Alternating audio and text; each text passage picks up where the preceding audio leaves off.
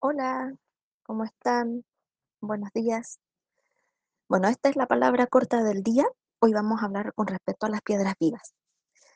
Lo que les voy a comentar hoy se encuentra en Primera de Pedro, capítulo 2, versículo 4. Eh, la versión que les voy a leer es de la nueva traducción viviente. Dice, ahora ustedes se acercan a Cristo, quien es la piedra viva principal del templo de Dios. La gente lo rechazó, pero Dios lo eligió para darle gran honra. La piedra viva principal es Cristo. Hay otras piedras que también aparecen en la Biblia y son consideradas como las piedras del ángulo. Esta piedra siempre van a dar cimiento y es una base en donde nosotros vamos a poder descansar o reposar. Nosotros también somos piedras vivas. La Biblia nos enseña que en Cristo también somos comparados con metales preciosos que no se corrompen. Hoy te voy a comentar con respecto a la historia de la perla de gran precio. Vamos a hacer un poquito de historia.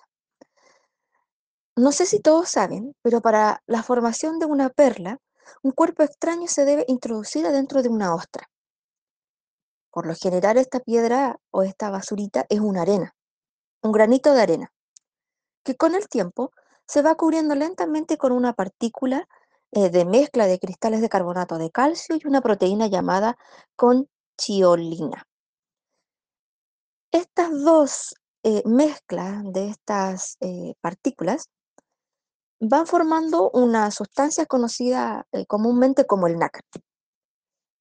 Deben pasar 10 años para formar una perla preciosa de gran precio. Ahora, si nosotros llevamos esto a la palabra, podemos encontrar que eh, en este caso la ostra representa a Cristo y nosotros somos la arena. Si nosotros reposamos dentro de la ostra, vamos a ser transformados lentamente desde dentro hacia afuera. Y quizás en ese proceso vamos a vivir muchas cosas, nos duela y quizás hayan hartas lágrimas de por medio. Y quizás nuestra apariencia inicial, que era como la de un simple grano de arena, con los procesos que vamos a vivir en Cristo nos vamos a transformar en una perla que va a ser, que va a dar belleza, brillo y crecimiento. Porque ya no vamos a ser los mismos, vamos a ser diferentes. Y vamos a ser transformados en esta piedra preciosa y vamos a tener un gran valor. Lo más importante es que cuando ya somos transformados en Él, ya no vamos a ser corrompidos, sino duraderos.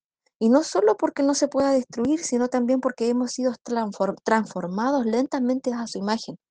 Trata de romper con tus manos una perla. Trata de doblar un anillo de oro. Trata eh, de romper un diamante con un martillo. No lo vas a lograr. Porque estas piedras preciosas fueron procesadas. Ahora, lo que yo te puedo decir el día de hoy en esta palabra de corta es que no tengas miedo, no tengas temor en dejarte, posa- en dejarte posar en la ostra que representa a Cristo, sino anímate a ser transformado. Da el paso. Que Dios te bendiga y si consideras que este mensaje te bendijo, compártelo. Un abrazo, nos vemos.